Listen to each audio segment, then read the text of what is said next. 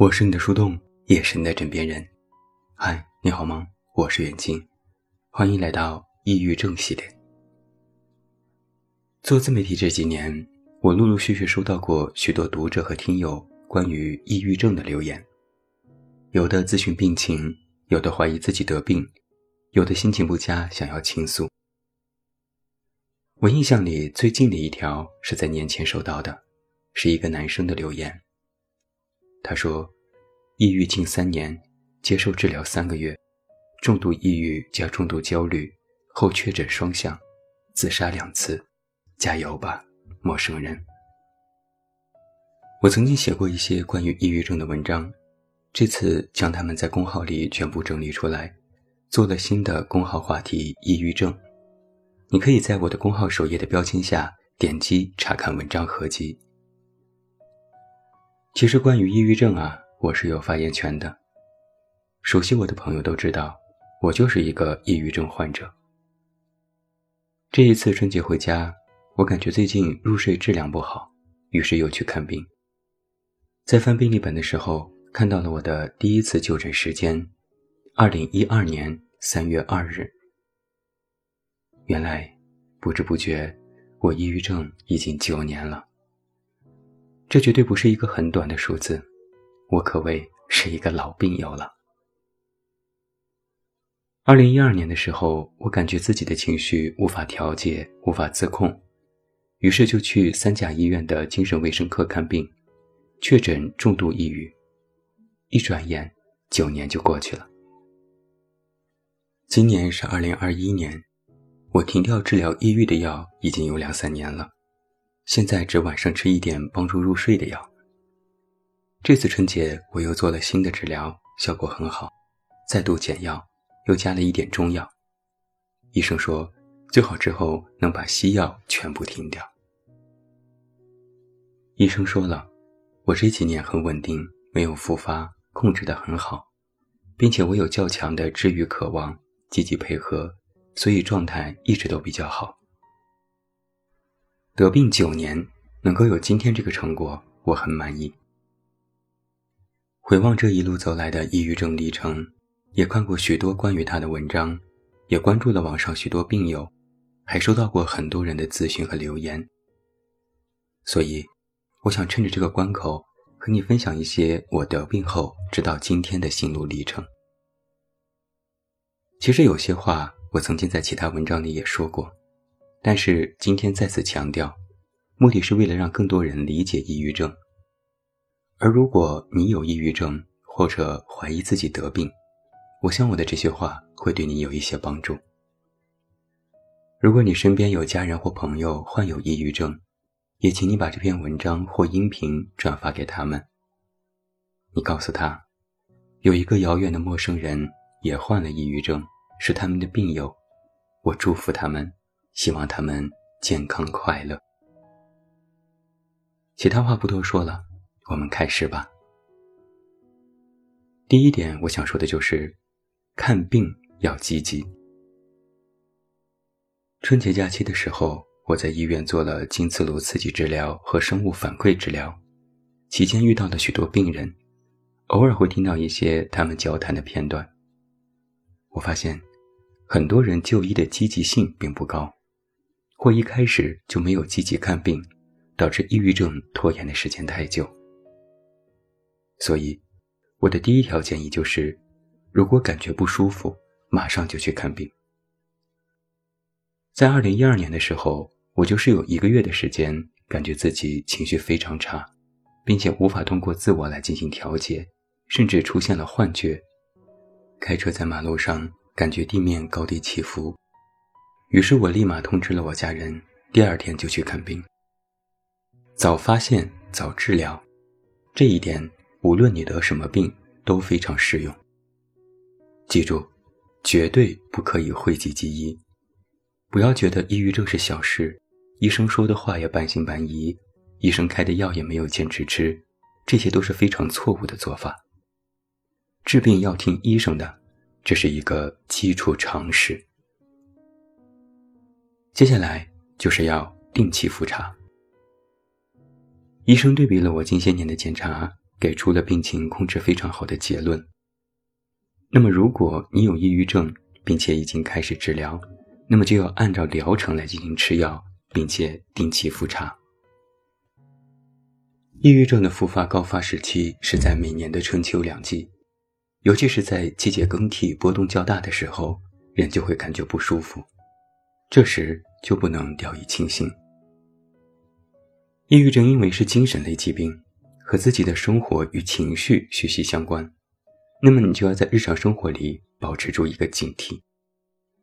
一年最少要复查两次，春天一次，秋末一次。复查能够知道在现阶段你的病情发展到哪一步，医生也会根据你的实际情况调整治疗方案。现代医学进步很快，在我一二年看病的时候。做的还是简单的测试题，吃的还是有副作用的药。到了如今，各种现代化的医疗器械、副作用更小的进口药、更加具有针对性的治疗，都已经成为了常态。复查能够让你了解到这些最新的医疗知识，帮助自己更好的治疗疾病。那第三点就是不要自己当医生。切记住这一点，不要自己当医生。我身边也有一些朋友患有抑郁症，他们吃过一段时间的药，然后吃着吃着就不吃了。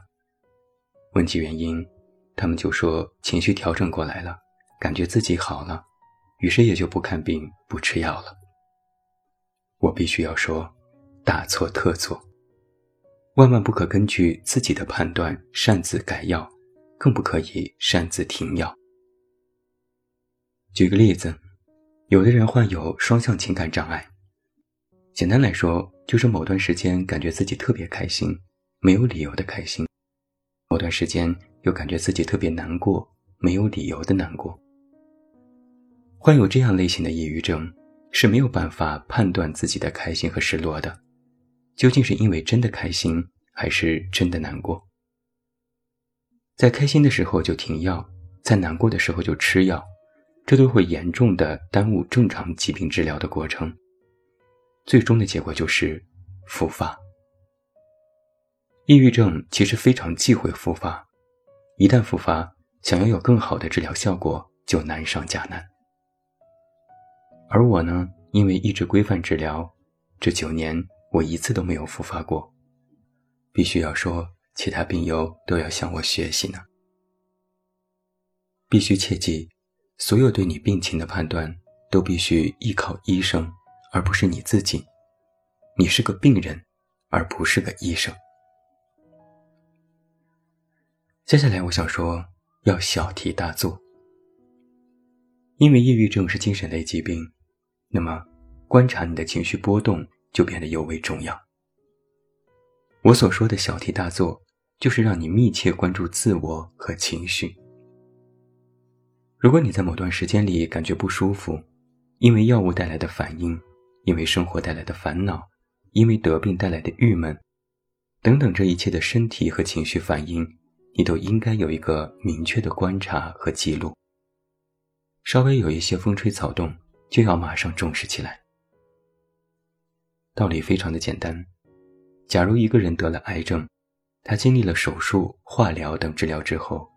并不是就万事大吉了，而是感觉身体一不舒服就要马上再去看病。那抑郁症同样也是如此。如果你察觉到自己某段时间比较反常，不爱见人，不想说话，不喜社交，不思饮食，那么你就要再去看病。有可能这只是你某阶段的情绪糟糕，但也有可能是你的抑郁症要再次冒头。为了以防万一，关注自身，小题大做，及时就医非常必要。接下来我想说的是，抑郁状态不是抑郁症。关于这一点，我曾经在很多次都说过了。也有太多朋友问过我，我感觉自己最近特别难过，怎么都调节不了，我是不是得抑郁症了？我的回答通通都是。如果真的怀疑，就去看医生。问我得不到答案。抑郁状态是一种情绪在某段时间保持低落的时间线。抑郁症是一种精神类疾病，是大脑的某个神经部位出现了问题。这两者虽然外在表现类似，但是截然不同。举个不是很恰当的例子，我妈是乳腺癌，是因为摸到了乳房里有一个肿块，然后去看病确诊的。但是有肿块的就一定是癌症吗？不一定，有可能是乳腺增生，肿瘤也分的良性和恶性。那怎么去判断呢？问朋友，问网上的一个作者，问家人？去看医生，做化验，做确诊。心率过快和心脏病不是一回事儿，肝炎和肝癌不是一回事儿。同理，抑郁状态和抑郁症。也不是一回事儿。不要自己想当然，也不要自己吓自己。如果你只是在三五天或者因为一件大事而情绪跌落，先不要怀疑自己得病，而是想办法让自己把情绪调整过来。如果过了一个月甚至更久，情绪依然每天时刻都处于低落当中，甚至感觉越来越糟糕，哪怕遇到高兴事。你都完全高兴不起来的时候，那么你就应该早点去看医生。可能这个时候你依然会处于抑郁状态，但是医生的判断会更加的准确，也会打消你是否得病的怀疑。没得就没得，没得恭喜你，好好调节就是；得了就得了，得病就要好好看病，期待早日康复。也多说一句。不要去做网上关于抑郁症测试的题目，越测就会越感觉自己有病。那些题目都是心理学范围内的娱乐性测试，十有八九得出的结果，最多只能说你有抑郁状态。要去看医生，让医生给你的病情判断。接下来我想说的是，病就是病，不是错。我曾经遇到过一些病友，他们在治病的过程当中会有一个错误的认知是，得了抑郁症这件事很丢人，难以启齿，感觉像是自己的错。这个思维不能有，病就是病，得病不是错，谁还愿意得病吗？你这个人完全没有问题，你只是病了，你只是有一种精神类的疾病，这个病的表现方式就是情绪波动。和其他病的表现方式虽然不同，但都是病理上的问题。我就没有见过得了癌症的人感觉自己得这病是错了，我也没有见过因为头疼感冒就觉得自己发烧是一种罪过。不要觉得自己得抑郁症了就感觉自己是神经病了，觉得自己是个拖累，这对你治病都毫无益处。我就从不隐瞒自己的病情。反而大大方方地说起它。这样做有两个好处：一是你首先你对自己的疾病有一个正面积极的态度，你知道这是一种病，得病要治病，没有其他乱七八糟的想法；二是随着抑郁症的普及，越来越多的人可以正确看待这个病，那么你得病了，大家也不会觉得这有什么问题，也会帮助和陪伴你。我倒不是建议得了抑郁症就要到处嚷嚷自己是个病人，要求特权。我是告诉你，没有必要遮羞，这不是错，你只是病了，就这么简单。所以啊，就轮到我接下来想说的，还是自己开心最重要。这一点其实无论你是否有抑郁症都非常重要。那做人做事。自己开心最重要喽。尤其是对于抑郁症的病人而言，日常生活中的交际和做事，其实都应该小心面对。既然抑郁症的表现是在人的神经，那么你就应该注意，不要再让自己的神经出更大的问题。我的建议是，不想做的事情就别做，不要过分的勉强自己，不要让自己的精神时刻处于高度紧绷的状态当中。有条件的话，可以尝试使用一些物理疗法，比如养成冥想的习惯，养成睡前放松的习惯，下载一些关于冥想的音频，每天跟着学习和放松。抑郁症的病人就怕遇事，怕人生大起大落，怕情绪也跟着有明显的波动，这些都会造成病情的反复。但人生在世，也不可能不遇到难事。那么在遇到的时候，如果你有了一套自我放松和开解的方法，那就事半功倍。如果没有，现在开始培养自己以更加全面而健康的心态去面对人生。就是当务之急。总的来说，就是不要过于的逼迫自己。接下来我想说的就是，不必要求所有人都理解你。随着时间的推移和科普的增多，现在越来越多的大众对抑郁症已经有了更加全面的认知，但依然有人对他不理解，甚至还有人妖魔他和利用他来博取同情。假期的时候，我就遇到一件事，我在朋友圈说我入睡不好，却复查了抑郁症。我一个朋友就说：“啥抑郁症啊？多睡一会儿就好，如果不行就睡他个二十四小时。”网络上我们也经常依然会看到这样的言论：“什么抑郁症？不过就是想的太多。抑郁症是富贵病，哪听说过穷人得抑郁症的？现在一听到有人得抑郁症。”就觉得是在卖惨。诸如此类，不胜枚举。以前我也很生气，觉得那些对疾病不了解就大放厥词的人太可恶，觉得那些利用疾病博取眼球的人更可恶。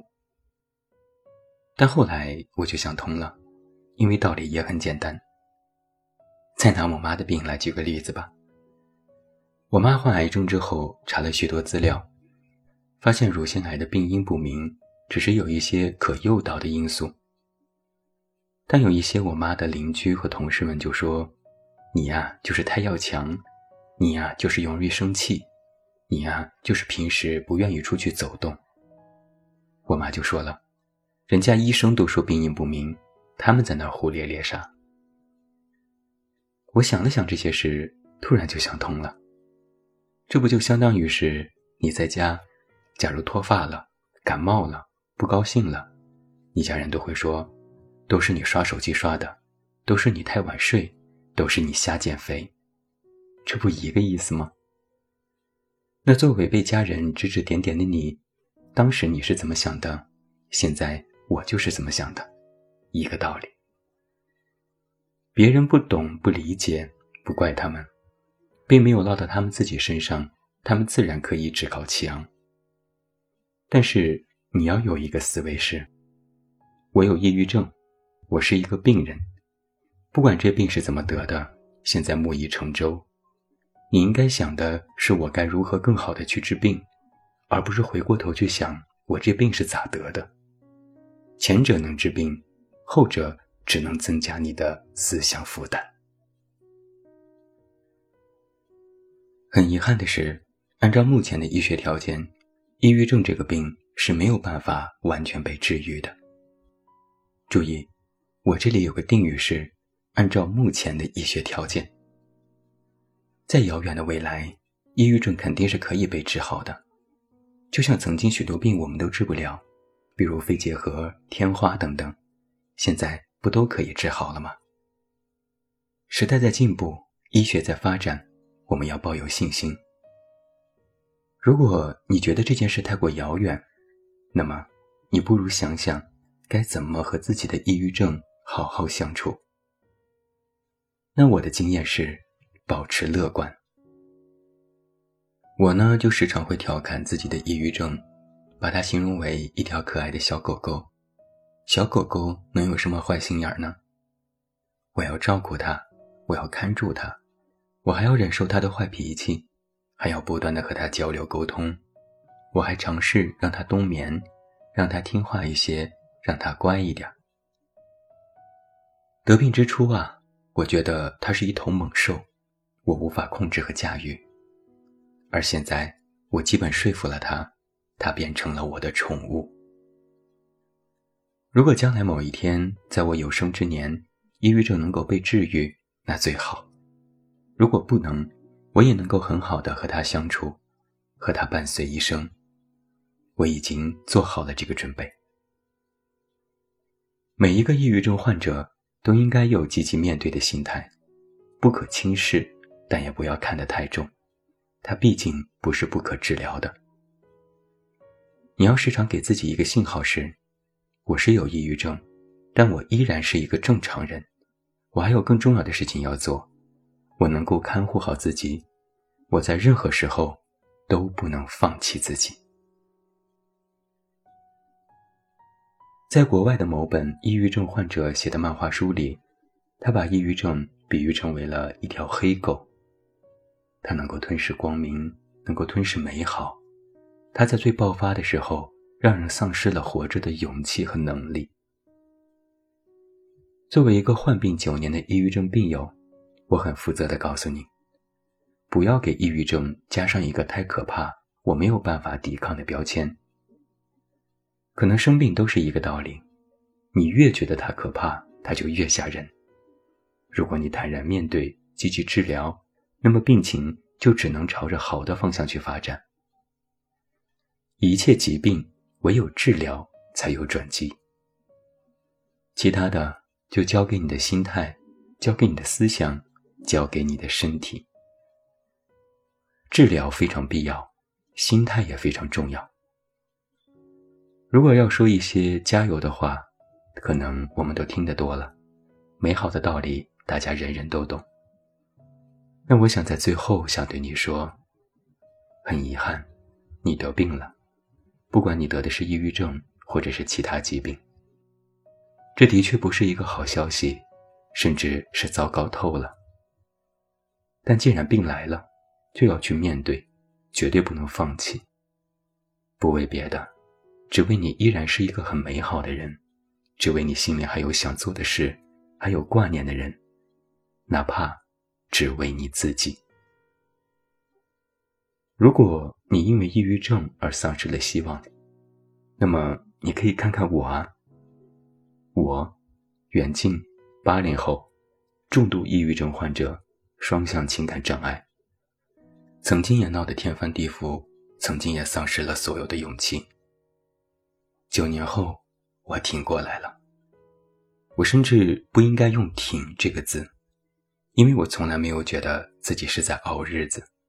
我只是按部就班的看医生，定期复查，保持好心态，然后就一步步走到了今天。现在我一切都好。既然我这么一个又傲娇又脾气差又没啥才华、好吃懒做也没啥钱的人都可以，那么你也行。祝每一位健康快乐。我是你的树洞，也是你的枕边人。关注公众微信“远近”，找到我。我是远近，晚安。